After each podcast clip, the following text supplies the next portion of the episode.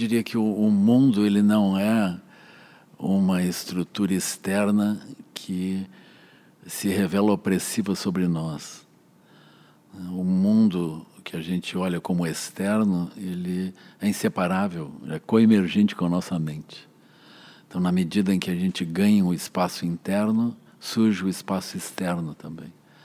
E nós podemos construir outros mundos melhores para os seres, né? Mas esses mundos eles não deveriam ser construídos por líderes. Eles deveriam ser construídos pelas mandalas, ou seja, as pessoas sonhando seus mundos e avançando nessa direção.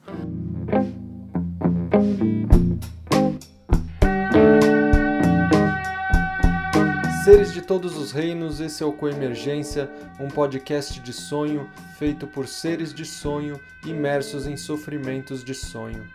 Já recebemos em nossa lavanderia muitos convidados especiais, mas, como bem comentou o amigo Lucas Fag em nosso Instagram, agora fomos longe demais. Essa edição é a realização de um sonho. Me lembro que em uma de nossas primeiras conversas para sonhar o podcast, nos idos de 2018, levantamos uma lista de possíveis entrevistados. No meio dela, alguém sugeriu: Lama Padma Santa. Rimos, mas sonhar não custa. E como em um sonho, nos reunimos em um final de tarde de sábado para rir junto com ele. Uhum. Isso é. já é uma coisa pessoal aqui, eu tô, eu tô sentindo. Em edição mega extraordinária, deixamos nossa lavanderia para ir ao seu encontro. Se o lama não vai ao Coemé, o Coemé vai até o lama. Aproveitamos o breve intervalo durante o retiro que conduziu em São Paulo no Hotel Matsubara e, com a preciosa ajuda de Raquel Oliveira, encontramos uma lacuna em sua agenda. Nossos agradecimentos também a Ana Lu Matsubara e Jonathan Batista, da EXISP, que gentilmente cederam a sala de prática da escola de yoga para que pudéssemos realizar essa histórica gravação. Nos emocionamos algumas vezes durante a gravação e escutando o resultado final. Que coisa linda podermos dividir isso com nossos ouvintes. Mas você pode estar se perguntando: e por que, que essa galera tá achando tão especial conversar com esse senhor babando todo esse ovo? Aff! Sim, vale o disclaimer e a explicação para quem estranhar toda essa comoção. Vamos lá. Dentro da tradição budista e especificamente da tradição budista tibetana, lamas são professores espirituais. E o que isso quer dizer na prática? Dentre os vários significados que a palavra pode ter, um primeiro jeito de enxergar é o lama sendo alguém mais experiente do que a gente em um caminho que também queremos trilhar. Isso porque ele estuda, contempla e pratica os ensinamentos há mais tempo e então sabe traduzi-los para a nossa realidade, conhece os desafios que podemos enfrentar e como podemos avançar mais rápido. Não só isso, ele carrega uma linhagem, por ele mesmo ter tido outros professores e eles, os seus próprios professores, o que nós recebemos vem de uma continuidade ininterrupta de prática e contemplação dos ensinamentos. Eles foram praticados geração após geração até chegarem até nós, o que é uma tremenda raridade se pararmos para pensar que os ensinamentos foram dados há aproximadamente 2600 anos lá na Índia pelo Buda Shakyamuni, o Buda histórico. Num certo sentido, sempre que o Lama fala, ele traz essa história toda junto com ele. Como se já não fosse suficiente, falando no sentido mais pessoal, o Lama Padma Santen foi quem abriu os ensinamentos budistas para muitos de nós, e boa parte do que fazemos hoje provavelmente não aconteceria se não fosse por essa conexão. Por isso, poder falar com ele desse jeito tão direto foi algo bem maravilhoso para todos nós. Antes de darmos a palavra ao Lama, um rápido recado e agradecimento. O número de apoiadores já ultrapassou a casa dos dois dígitos. Lembrando aí que a partir de 10 já pode falar dois dígitos, né? E a gente está muito feliz por isso e queria agradecer a todo mundo que tem apoiado. Com o que a gente tem, já dá para oferecer um café, algo gostoso para comer e um transporte digno para os nossos convidados. Seguimos com nossa campanha para garantir a viabilidade do nosso projeto. Se você enxerga benefícios e se interessa em apoiar, é só entrar no site e deixar a sua contribuição, o endereço apoia.se barra coemergência. Agora só mais um último recado, eu juro que é o último, é na verdade é um convite. A gente tem muita vontade de aprofundar as questões discutidas aqui no podcast e tem pensado em como fazer isso. Então a gente pensou em fazer encontros presenciais para conversar sobre pontos que estão pegando para gente, para vocês e para a gente poder se conhecer também. A gente deve fazer três encontros esse ano. O primeiro será agora no dia 30 de setembro, uma segunda-feira. O tema será Conversas Genuínas. Ficaremos muito felizes em contar com a presença de vocês e vamos divulgar detalhes sobre o encontro nas redes sociais e no nosso site. Sem mais delongas, é com muita alegria que divulgamos esse programa com vocês no Coemergência Lama Padma Santem. Estamos gravando, estamos no ar. Edição extra extraordinária do Coemergência saímos de nossa humilde residência. Geralmente a gente costuma receber, mas hoje estamos sendo recebidos aqui. Viemos em busca de nosso querido Lama Padma Santen. É uma enorme honra. Muito obrigado por aceitar o nosso convite, Lama. Alegria.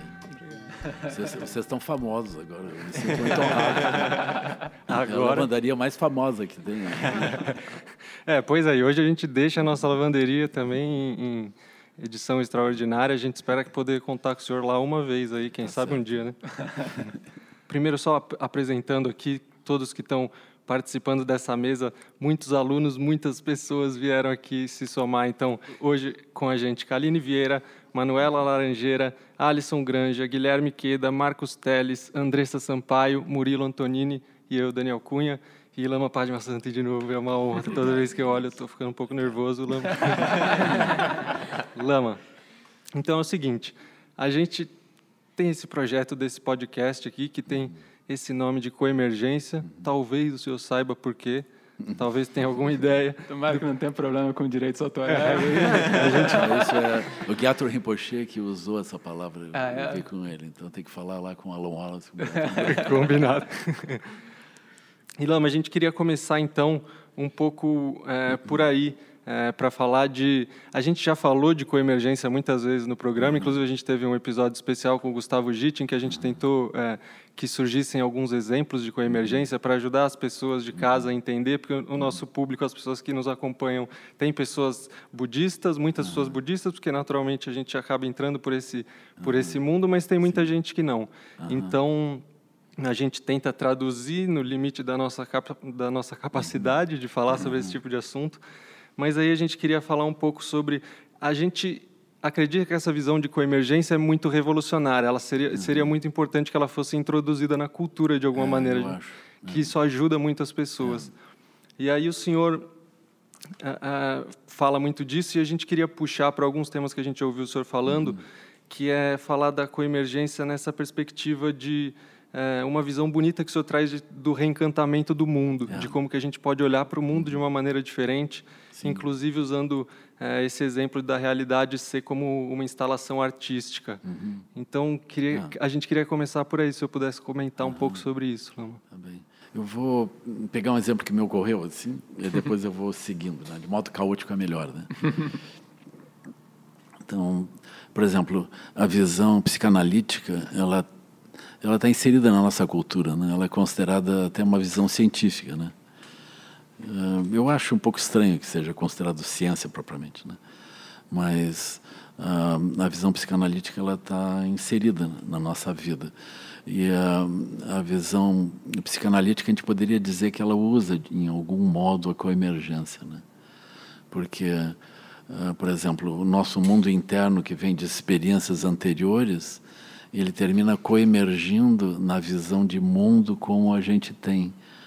Né? Então, as nossas reações, a forma pela qual nós vemos as aparências e reagimos a ela, o Freud vai explicar que isso tem uma relação com experiências anteriores. Então, é como se ela coemergisse com os conteúdos uh, os conteúdos inconscientes. Né? Na visão psicanalítica, nós vamos falar do inconsciente. Né? No budismo, a gente não fala do inconsciente. A gente vai falar das estruturas kármicas e das marcas mentais, e nós vamos falar de Alaya Vijnana, né? vamos falar da bolha. Mas as nossas experiências, elas, as nossas experiências externas, elas coemergem com o nosso mundo interno. Ah, numa outra forma de explicar, a gente poderia dizer que o mundo ele é um espelho que reflete as nossas estruturas internas. Né? Os cientistas, numa época, eles diziam que a mente era um espelho que deveria estar muito bem polido para refletir perfeitamente as aparências, sem distorcer as aparências. Mas na visão budista, as aparências são um espelho que reflete esse mundo. Por quê? Porque o mundo interno coemerge com a aparência como ela surge.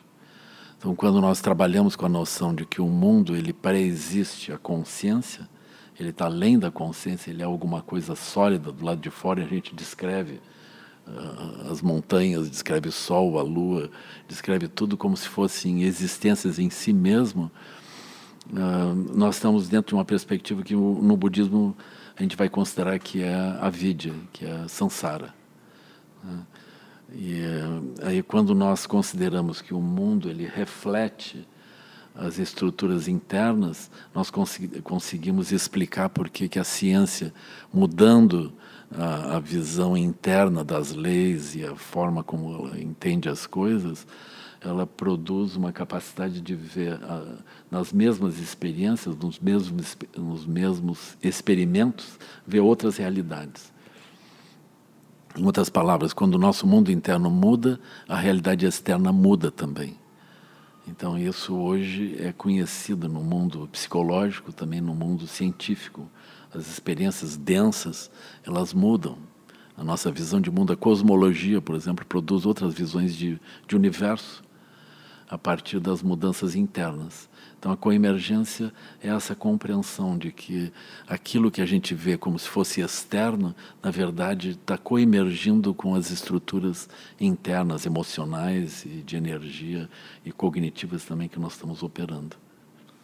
E Lama, você acha que isso seria possível de ser introduzido na cultura sem necessariamente um viés religioso ou um viés de alguma tradição de sabedoria é, é ligado à espiritualidade. Você acha que é possível introduzir na cultura essa noção de coemergência? Eu acho que sim.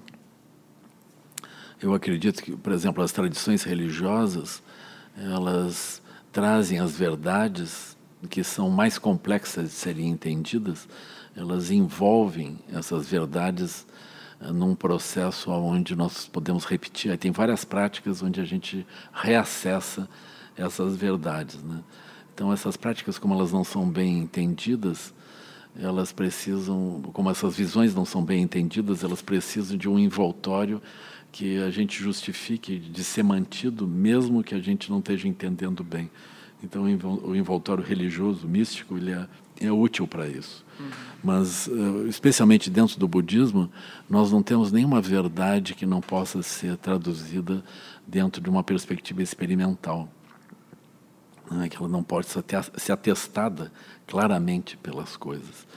E, e, o fato de que nós atestamos claramente as coisas através de um processo experimental, um processo vivencial, uh, nos liberta da necessidade de nós trabalharmos com crenças.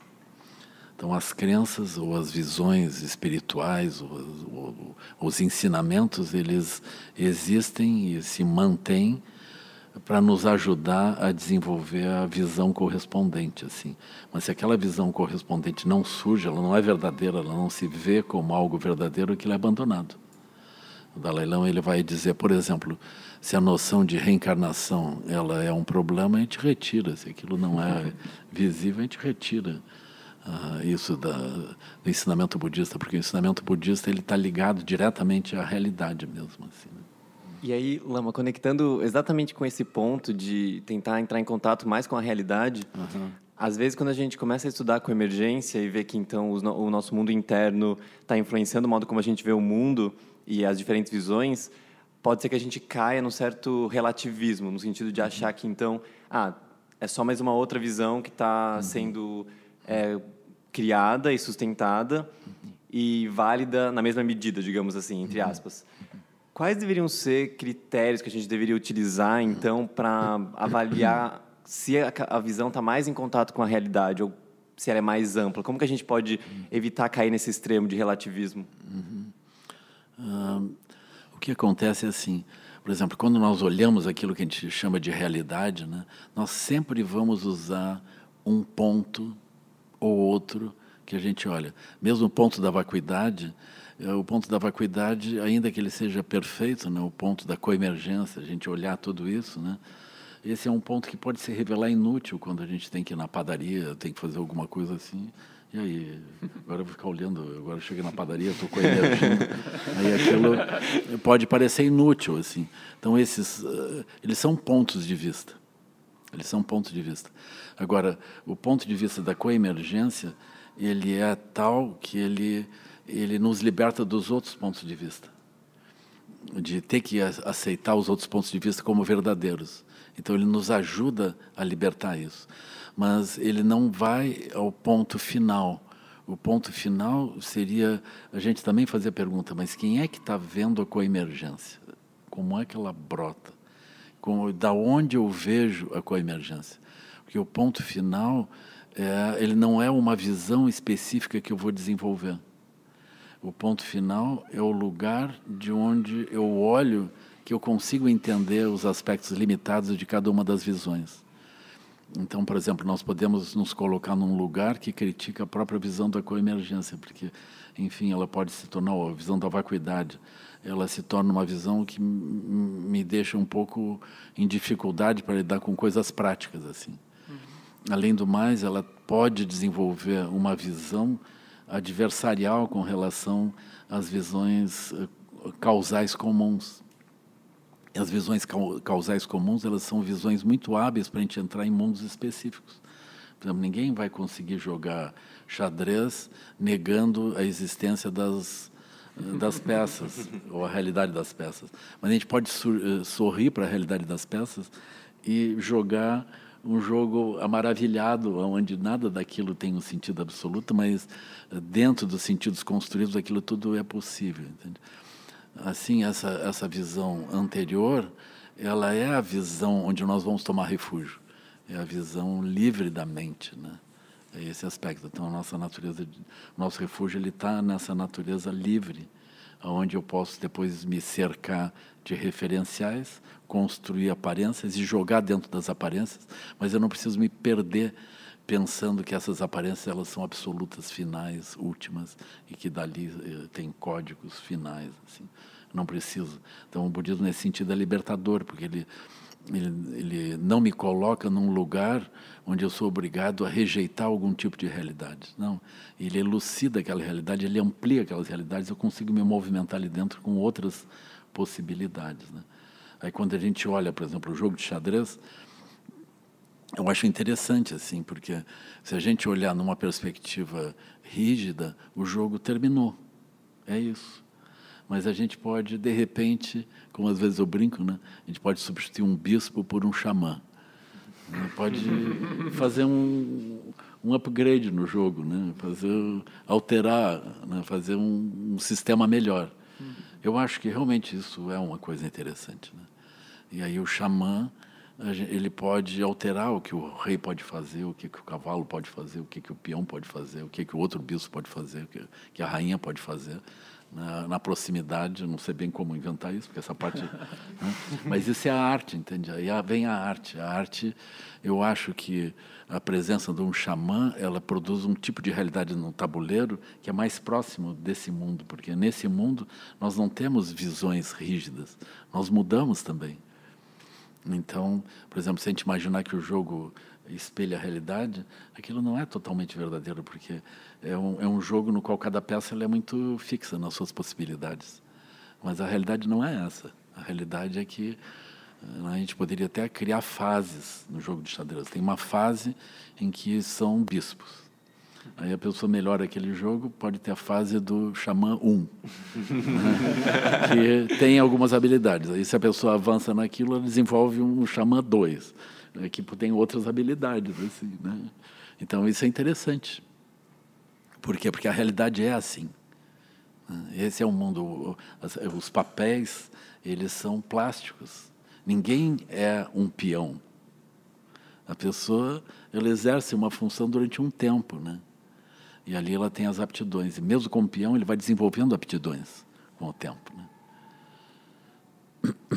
Então isso é arte também, né? Então aquele mundo é um, é um mundo totalmente simbólico, né? mas ele coemerge com a nossa, com o nosso imaginário. Então, se a gente agora tem um imaginário de coemergência, de, de que as coisas mudam, de que elas não são fixas, etc., a gente pode criar um jogo que espelha esse imaginário. Então, quando a gente olha o jogo de xadrez naquele tempo, a gente pode imaginar que as pessoas tinham uma visão piramidal, todos eles fixados em papéis específicos, fazendo coisas de um modo rígido. Mas essa não é a realidade. É, seria possível, digamos, alguém que tem uma experiência de estar em crise agora, sei lá, foi demitido. Sim. Uh, teria como a gente gerar um, um exemplo? namoro, hipoteticamente. alguém que não consegue parar de comer rosquinha no meio dos dias. Ops. Isso é... já é uma coisa pessoal aqui, eu tô, eu tô sentindo. É, teria como a gente gerar um exemplo pessoal que as pessoas pudessem ver como reconhecer essa liberdade pode ser usado no, no dia a dia delas? Uh, eu acho que o melhor uh, é olhar as experiências do passado, né? Hum. É mais fácil. Porque as experiências do futuro, a pessoa você pode dizer, olha, isso é uma teoria, eu não consigo. Hum. Mas quando a pessoa olha para o passado, a pessoa vê que ela já passou por muitas coisas bem difíceis, hum. não é? E está viva, ela está ali. E ela parou de chorar. Ela, a crise passou. E a gente pode perguntar: a crise passou porque a situação mudou? Não. A situação é a mesma, mas a crise passou. Então ela passou por quê? Ela passou porque a gente mudando eh, essa, eh, os referenciais internos, as crises passam. É assim. Né? E a gente pode incluir nisso morte de filhos, que é entre as coisas piores que pode acontecer. Assim. A pessoa passou por isso. Né? Então aquilo foi horrível, é horrível mesmo. A pessoa pensa, eu nunca mais vou me recuperar disso, não tem como recuperar. Mas a pessoa se recupera. O senhor tem algumas falas também que o senhor fala sobre a necessidade de a gente ser amigos verdadeiros para as outras pessoas. Uhum. No sentido de que a, a, gente até entende isso quando a gente fala ah, nossos melhores amigos. Mas uhum. aí quando a gente está em conexão com as pessoas, nossa forma de estar no mundo e ver sofrimento e ver essas crises, o senhor coloca essa ideia de como a gente deveria ser esse amigo verdadeiro. E como uhum. que então a gente poderia imaginar que deveria ser a nossa ação na conexão com as pessoas para além do que a gente entende como proximidade uhum. Usual, né? Família, melhores amigos. Como que a gente poderia se é. colocar? Eu acredito que a chave para isso é as cinco sabedorias, né? Se a gente não quiser uma coisa tão complicada, a gente pode começar pelo menos com metabávana. É porque só um verdadeiro amigo é que vai dizer que você seja feliz, que você encontre as causas da felicidade, supere o sofrimento, as causas do sofrimento, entendendo isso assim, né? desse modo, né? Porque os amigos, mais ou menos, eles buscam o que a pessoa acha que é solução. Eles procuram dar força para a direção equivocada, muitas vezes, que o outro está seguindo como se eu, eu aumento a força dele, ele resolve aquilo. Mas aumenta a força dele, ele vai parar num outro universo também que pode ser bem problemático, né? Ah, às vezes a transmigração parece o melhor, né? Agora, se a gente disser muitas vezes, contemplar muitas vezes que ele seja feliz, supere o sofrimento, enquanto as causas da felicidade supere as causas do sofrimento, se a gente disser muitas vezes isso, aí a gente vai saber olhar de uma forma mais eh, profunda a situação do outro e vai, de algum modo, ajudá-lo. Né? Mas se a gente quiser ajudá-lo, a gente pode usar as quatro formas de ação. Né? A gente não se perturba pela situação do outro. Né? É assim. Então vamos supor que vocês têm um filho em crise asmática. Ele está. Não consegue nem chorar. Tamanha angústia dele, mas ele está trancado, ele não consegue nem chorar. É melhor você se acalmar. Melhor se acalmar. Então, você, se, se vocês ficarem ansiosos, aí pronto, eu, eu não tenho solução. Aí, se você disser para o outro, agora você respire devagar, não respire rápido, respire devagar, assim, devagar. Encha bem o pulmão. Agora esvazia bem o pulmão, devagar. Isso é ação pacificadora. Aí reduz a angústia do outro. Aí ele, de repente, ele vê que está passando ar. Aquilo é suficiente para o outro se manter vivo. Aí vem a ação incrementadora. Né? Assim, aí nós vamos olhar o que mais que a gente pode fazer. A gente melhora o ar da sala, a gente um, vai produzir alguma coisa.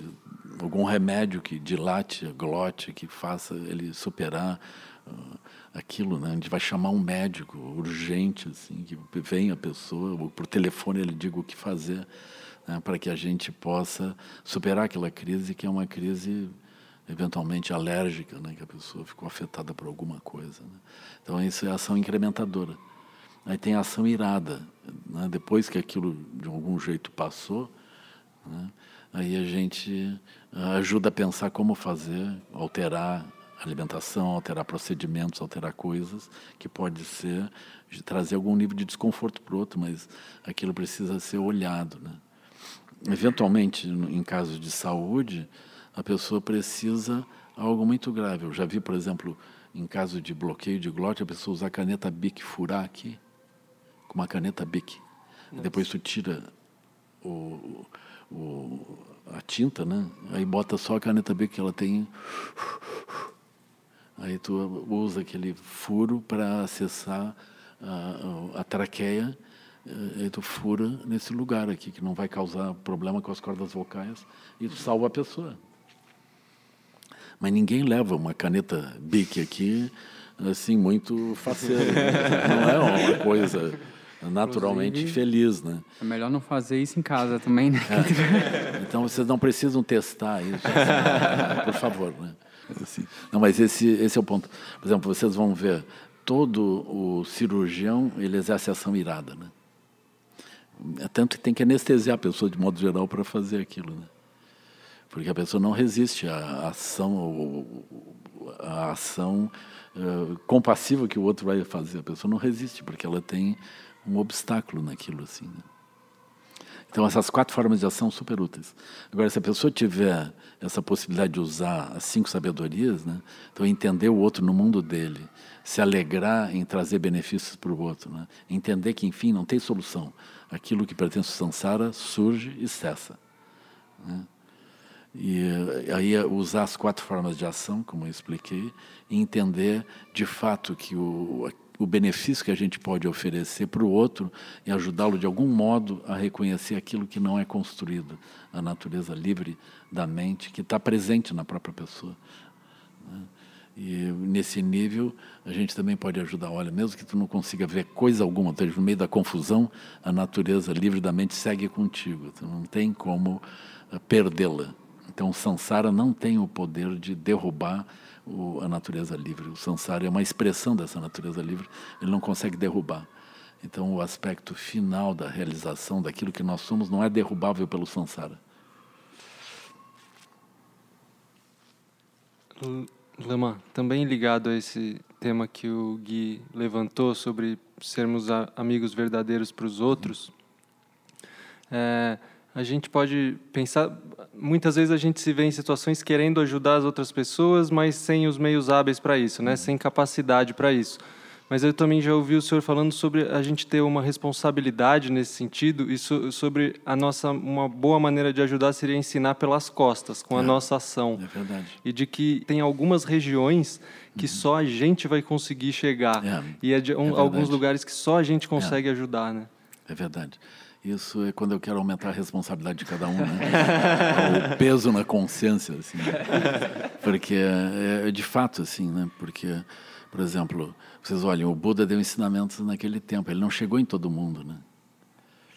Então é super importante entender que a, a conexão das pessoas, ela por vezes ela vem mais facilmente com outras pessoas que têm, que habitam uma região kármica parecida.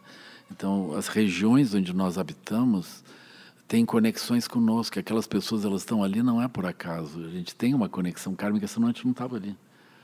Né? Então, é super importante que a gente entenda isso e avance no nosso caminho e a gente se liberte e que o nosso exemplo ajude as pessoas que estão ao redor. Assim, né?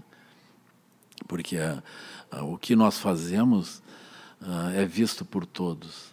Então, esse nosso procedimento, o que, que a gente faz? Termina sinalizando o caminho, a rota de saída. Né? É assim.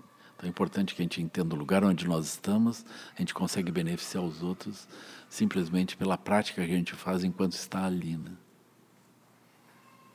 É assim.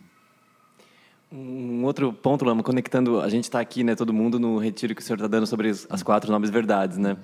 E muito do que a gente vê é, no cotidiano hoje em dia, com o cenário que a gente está, de diferentes crises, a gente acaba uhum.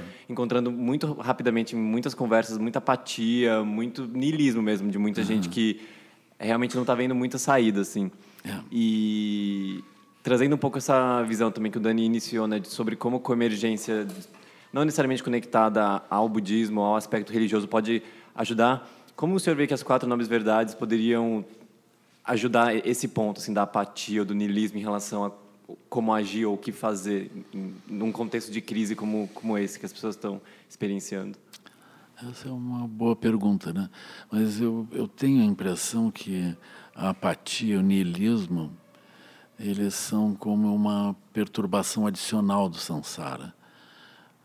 Ele, eles também são perturbações passageiras, porque a pessoa pode estar com uma apatia, mas se, se o calor chegar muito perto dela, ela abandona a apatia, ela sente vai ter que se movimentar. Assim, né? Então, a apatia me parece que é uma, é uma circunstância de uma condição ainda favorável. Né? Então, o próprio andar do samsara vai tirar a pessoa da posição de apatia porque ela vai de repente ela é atropelada pelas coisas, né? Eu acho assim, né? E agora o niilismo eu acho mais complicado um pouco. Né? Então nesse momento eu tenho a aspiração de que a gente consiga se movimentar quebrando essa visão do niilismo. Né?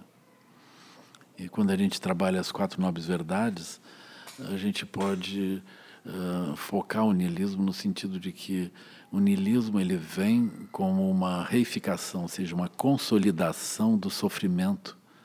A gente dá um sentido muito sólido ao sofrimento, então a gente vai desenvolver o niilismo. Né? E a gente precisaria entender, ganhar um pouco de liberdade nisso, né?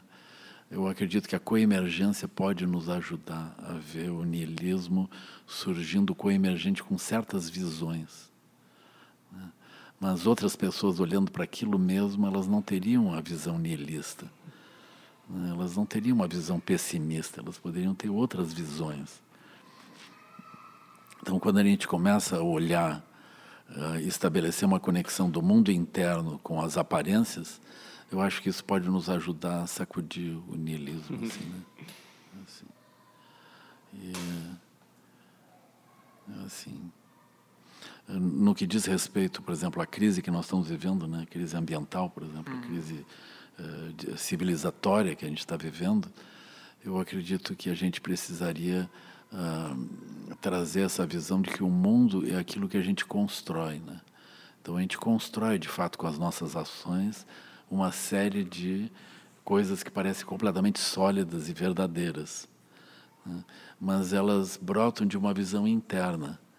Então, se a gente muda essa visão interna, a gente vai produzir outras realidades e outras coisas sólidas. Aquilo não é um mundo que, que seja opressivo de fora para dentro, ele é opressivo de modo coemergente, né? Então, através do princípio da coemergência, nós conseguimos também criar outros mundos.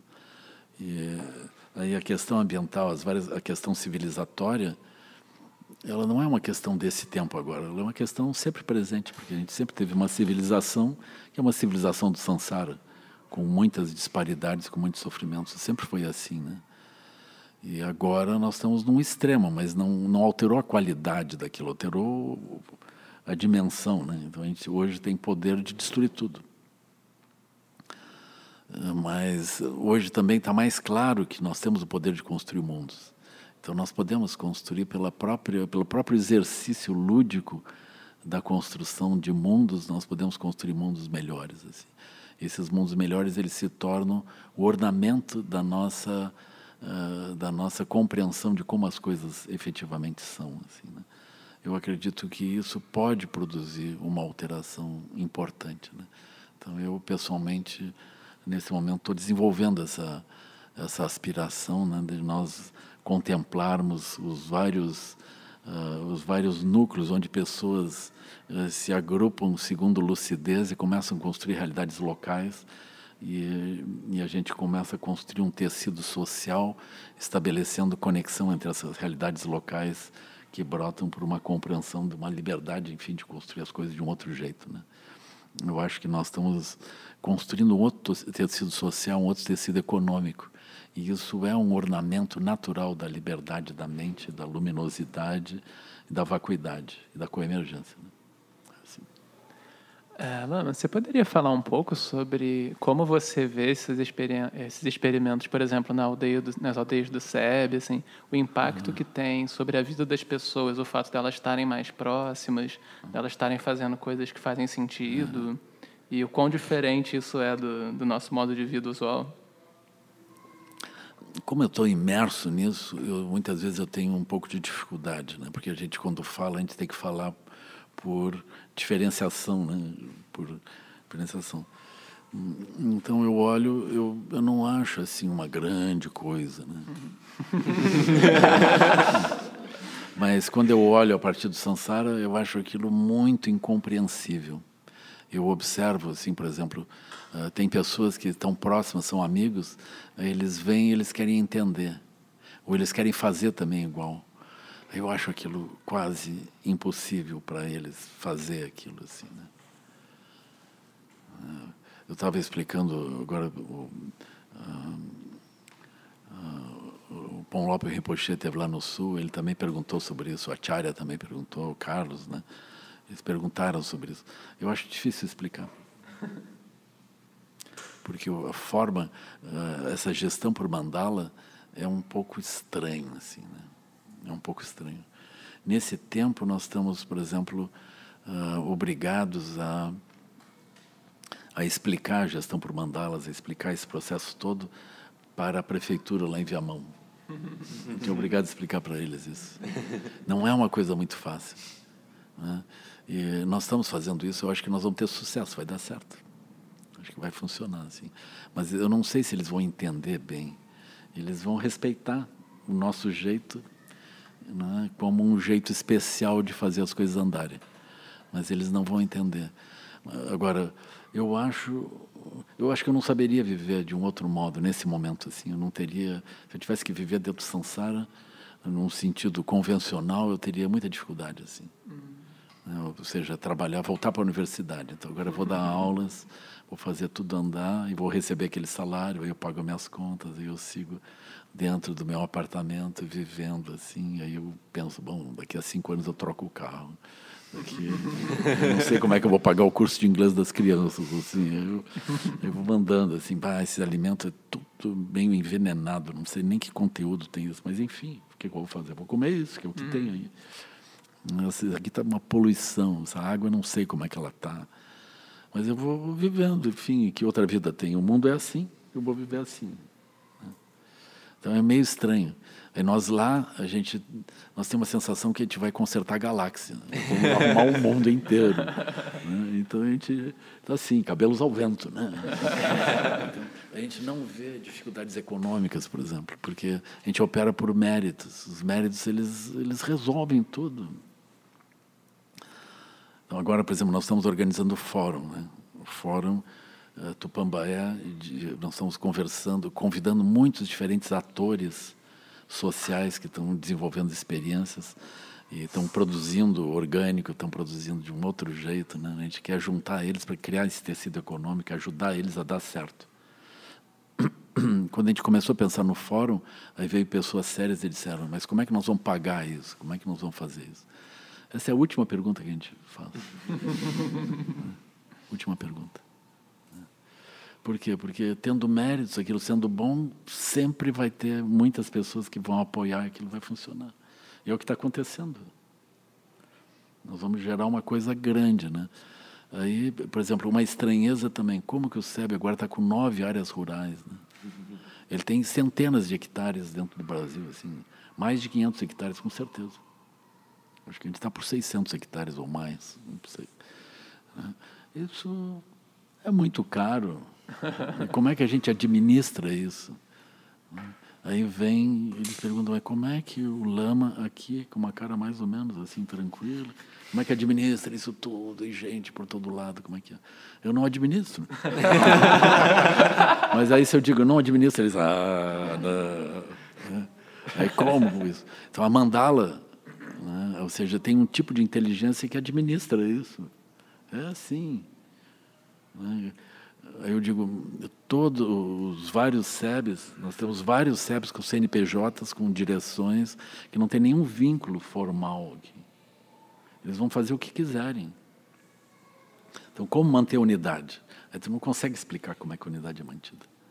Aí pensa, não, é por excomungão, por, por excomungar, né? Quem saiu da linha, pá, excomunguei, pá, excomunguei. Não é assim. Nós estamos acolhendo todo mundo. As pessoas podem fazer coisas erradas, nós estamos lá arrumando e equilibrando, com não julgamento, ajudando eles, desenvolvendo vínculos e avançando. Aí nós vamos andando. Né? Agora, isso não é um, uma explicação. Entende? Essa explicação não serve. Porque tem uma magia ali dentro que não consegue explicar como é que aquilo se dá. Né? Mas eu vejo isso como uma coisa completamente real. Eu me movo dentro disso, assim, calmo. Né? O que eu quero para os meus filhos é isso, o que eu quero para a sangue inteira é isso. Eles andem calmos, assim, dentro disso, porque eles estão protegidos. Isso é terra pura mesmo. Ou seja, num nível sutil, tem um, um ambiente. Esse ambiente faz isso tudo andar. Agora, por exemplo, se as pessoas olharem, eles compraram isso. Hoje eu estou mandando um, um estatuto para uma pessoa que quer fazer alguma coisa parecida. Né? Eu acho, fico super feliz quando as pessoas querem fazer, mas elas podem pensar que aquilo começa no estatuto, mas não começa no estatuto. Ele começa no espaço sutil. Se a gente pensar que a gente vai pegar o estatuto, pegar dinheiro e montar uma estrutura, não vai funcionar. Eu lastimo. Eu gostaria muito que funcionasse. Agora, por que, que não vai funcionar? Porque não é uma estrutura piramidal se não tiver aquilo ancorado num espaço sutil, onde todos convergem entre si pelo espaço sutil, no espaço grosseiro eu não consigo fazer as pessoas convergir. Não consigo, não tem jeito. Então eu podia pensar, bom, isso que está sendo feito já podia ter sido feito há muito tempo. É só copiar. Não? Tem uma construção no nível sutil. O conjunto dos ensinamentos vai transformando a mente das pessoas, as pessoas começam a operar, elas nem percebem que elas estão operando de um outro jeito. Esse outro jeito permite a pessoa ouvir o outro e aceitar aquilo, e incorporar como riqueza, e avançar, e convergir, sonhar, e, e encontrando os meios. Né? Isso pode parecer totalmente ineficiente, mas não é. É super eficiente. Mesmo que pareça lento, não é lento, é rápido. Mesmo que pareça lento. Porque aquilo que parece rápido não é rápido, porque vai e bate e não, não se mantém. Então a, a transformação cria as aldeias. As aldeias não são uma criação, elas vêm de uma aspiração genuína dos praticantes de fazer prática, de estar junto, de fazer boas ações. Aí eles se juntam, aí aquilo acontece. E as outras coisas elas vêm na decorrência. Por exemplo, a escola vem porque estão ali as crianças. A gente também quer perpetuar aquilo. Se a gente vai fazer uma horta, claro, nós não, a gente não quer comer envenenado, entende? Assim. E aí, aí tem os vizinhos, os vizinhos vêm, interagem conosco, a gente precisa de algum jeito de ajudá-los. E assim vai. Aí no fim se estabelece tudo, mas a motivação é a mesma. Assim. Aí se estabelece. Mas eh, não tem regra dentro disso. Se tiver regra, nós estamos fixados, nós temos sofrimento. Né? Agora, se não tem regra, o que, que nós somos? Aí vem as pessoas de fora, mas o que, que vocês são? A gente tem um pouco de dificuldade, né? Mas quando o banco pergunta o que, que vocês são, aí nós temos que mostrar uma cara. Aí nós temos que ter um estatuto. Esse estatuto tem que ser representado dentro da legislação, o que a legislação permite. Então, nosso estatuto tem que estar arrumado segundo a legislação, porque eles para olhar para nós, eles têm um modelo segundo o qual eles nos olham.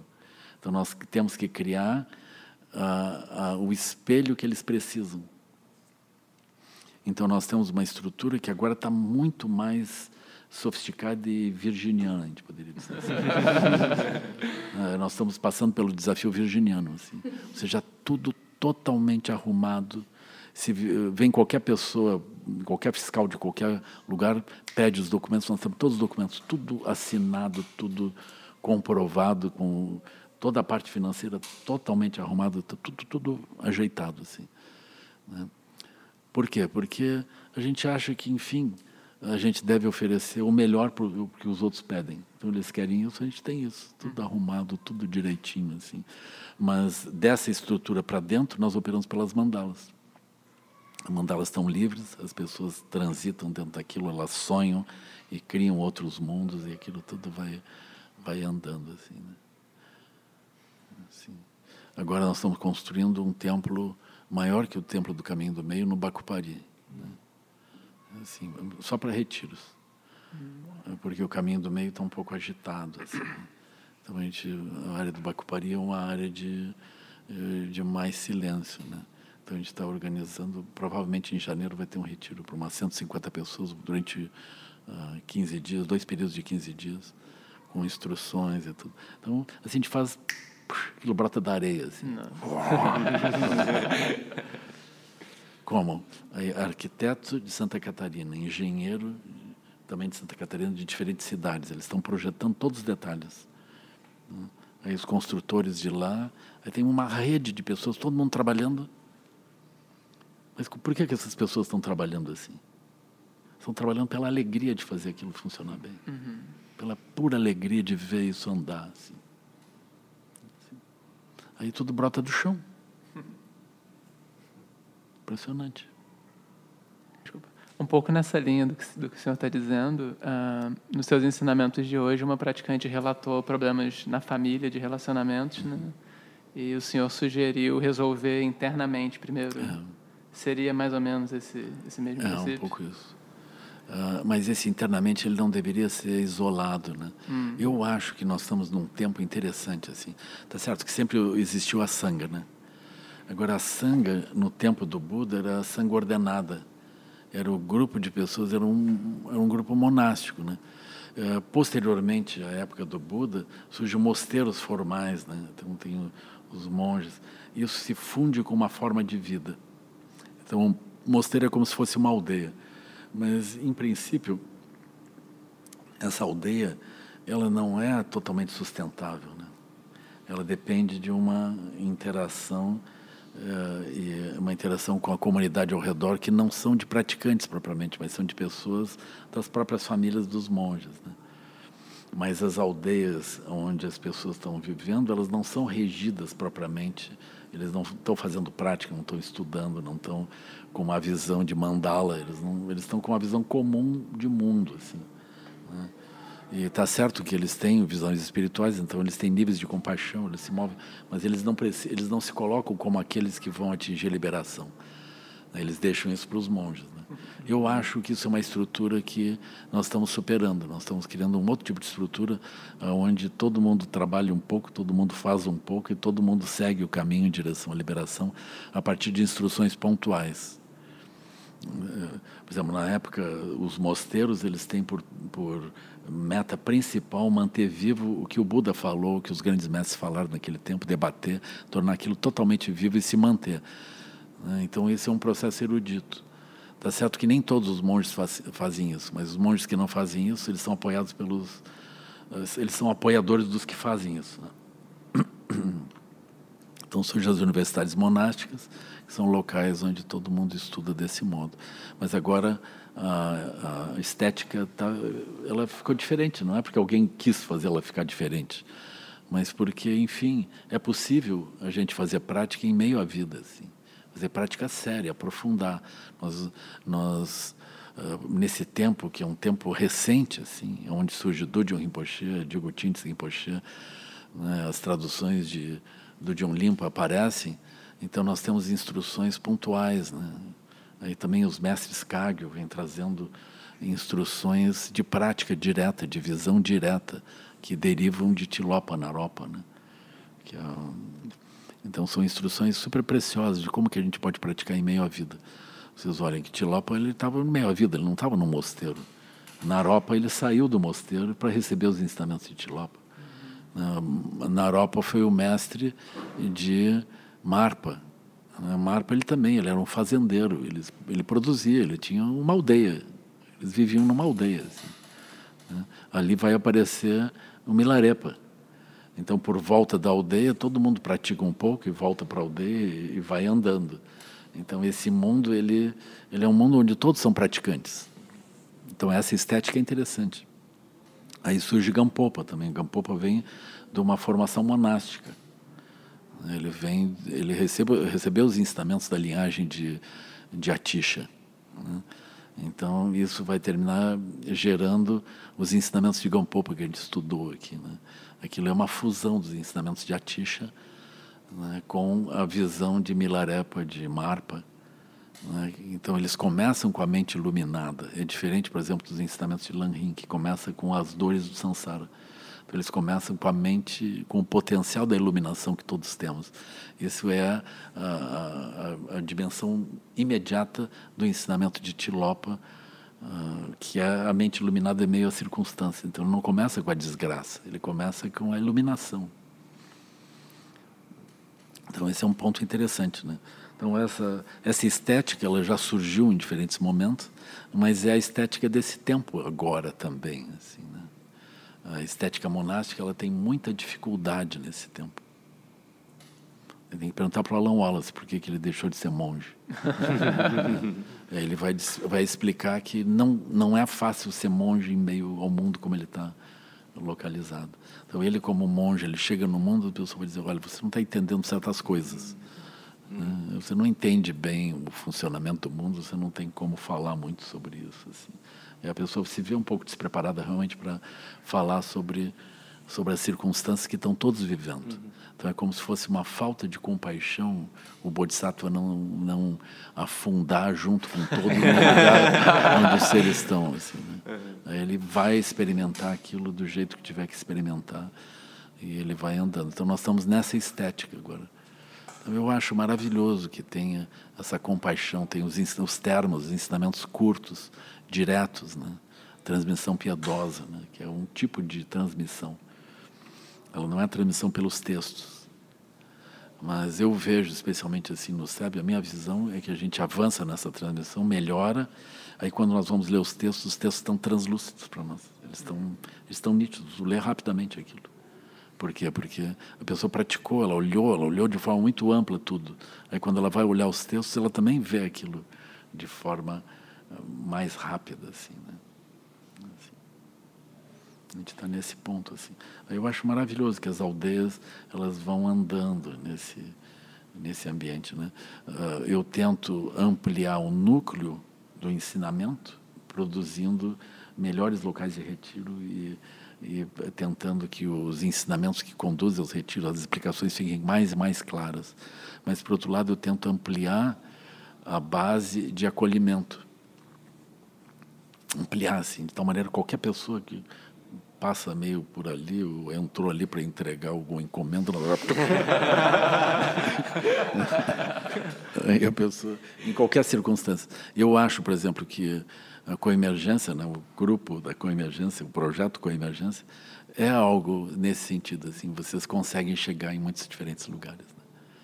Eu, nesse momento, eu estou lá me estruturando assim, eu, eu desenvolvo essa noção de temas de contato. Né? Temas de contato, por exemplo, uh, uh, depressão, suicídio, alcoolismo, drogadição, uh, e, que são que, pontos de contato que vêm por sofrimento, né? Aí tem outros pontos de contato que vêm por, por, conexões positivas, assim, a pessoa quer um sentido da vida, quer construir realidades, quer construir coisas, quer dar certo. Então, todos esses são pontos de contato. Aí tu oferece os pontos de contato, as pessoas têm contato. Aí dali do, aprofunda a visão da, do mundo interno e da coemergência do mundo externo. Aí tu vai falar sobre as quatro novas verdades, nobre caminho de oito passos. Aí surge uma estrutura. A pessoa, sim, eu quero entender melhor isso, eu quero melhorar. Então esses pontos de contato eles conectam com as linhas de uh, as linhas temáticas. Né? Então, essas linhas temáticas vão conduzindo as quatro novas verdades, elas estão inspiradas nas quatro novas verdades, e nós vamos indo. Eu acho que hoje tem uma rede grande no Brasil dos tutores, facilitadores, né? vocês são facilitadores diretos, assim, né? que estão efetivamente ajudando as pessoas a andar melhor, refletir sobre as vidas deles. Né? Assim, eu acho, né? é, a gente a gente está hoje numa cultura muito teórica, né? É, as pessoas podem estar tá ouvindo esse podcast, entender muita coisa, aquilo é. fazer muito sentido na vida delas é. e aquilo Aí, é, na semana seguinte, eu vou continuar olhando meu WhatsApp, Sim. Facebook, Twitter, Sim. entrando nas redes, ficando meio amortecido e aí eu eventualmente esqueço, assim, mesmo achando isso importante. Então, é, que conselho você daria, assim, para a gente é, ter mais uma continuidade e penetrar essa sabedoria na nossa vida cotidiana? Hum. Essa é uma boa pergunta, assim, né? Eu acho que a pessoa deveria ficar calma, assim, não pensar em tomar grandes decisões. Né? E, por outro lado, esse conselho, ele de modo geral não funciona muito bem, né? ninguém quer ficar calmo, as pessoas querem fazer alguma coisa que produza um significado, né? Mas se a pessoa tentar fazer coisas assim que vão produzir significado ou não quiser fazer coisas que produzem significado, uma vez que ela ouviu isso, aquilo segue operando num nível sutil e vai transformando esse nível sutil. Mesmo que a pessoa não esteja focando de novo e de novo aquilo, vai operando. A pessoa vai encontrando uma realidade aqui, outra, ela começa a dar uma solidez. Então esse processo de amadurecimento, ele não tem muito como acelerar muito assim, sabe? Então eu acho, se a pessoa puder de vez em quando relembrar isso, é uma boa coisa, né? Mas se a pessoa quiser acelerar, ela toma isso e começa a olhar a sua vida e começa a olhar a vida dos seres ao redor. A pessoa pode sentar na natureza, que eu acho também super importante assim, né? E, e ficar calmo, ela vai ver seres passando assim, né? Seres concretos, não é nada assim muito abstrato, né? Ela vai ver borboletas, vai ver pássaros, e vai ver roedores, e vai ver vários tipos de formigas, e vai ver vários seres, pessoas também. Né? E aí ela vai olhando as quatro nobres verdades e vai reconhecendo aqueles seres operando dentro de mundos específicos. Né? Eles desenvolveram corpos específicos para operar naqueles mundos. Aquilo levou tempo até eles especializarem aqueles corpos para aqueles mundos sutis que eles estão operando. Assim. E eles têm habilidades que nós não temos. Eles desenvolveram vários métodos muito interessantes, mas eles estão fixados em avidia e o corpo deles manifesta aquele tipo de avidia. Aí, na medida que a gente entende eles, a gente entende também que a gente manifestou vários tipos de avidia que terminaram eh, surgindo na forma do corpo, do nosso corpo, como ele se apresenta, assim, né? E aí nós vamos vendo isso, vamos olhando. Eh, isso nos produz uma visão que depois se torna praticamente impossível a gente ficar preso, eh, fidelizado a estruturas limitadas do samsara. Porque abre um olho que aí a gente olha de um jeito, a gente se torna não confiável o samsara. Ninguém vai nos contratar. Eles vão fazer um, um teste, a gente não passa no teste psicológico. Então é essa a explicação. É isso que está acontecendo. Está explicado. Tá explicado. É isso. Eles aprendem a nos localizar. Não. Nós não conseguimos fazer boas tarefas repetitivas. Eles vão ver direitinho. Não, esse não é confiável. Ele tem uma, uma criatividade que pode brotar a qualquer momento ele não tem uma fidelidade em relação a uma linha que então precisa ser feita. Ele não vai suportar aquilo sob condições de estresse, ele vai tentar outras saídas. É assim. Então a gente se torna não confiável. A gente não vai desenvolver uma capacidade de, uh, de uma fidelidade a aspectos comuns do samsara. A gente não vai desenvolver isso. Porque nós estamos treinando o contrário. Eu nunca contrataria vocês.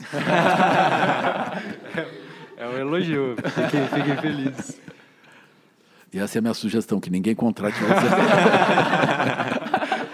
Atenção. Bom, aí, aí foi demais. não, não, não.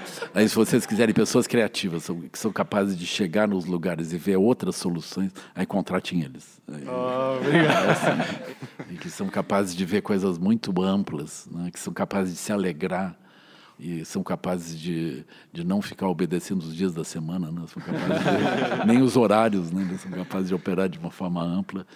É esse pessoal da coemergência. Ah, Era isso que vocês pra- pediram para eu dizer? Perfeito.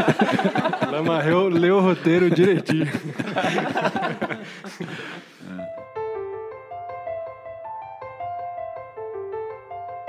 Lama, a gente está chegando no final.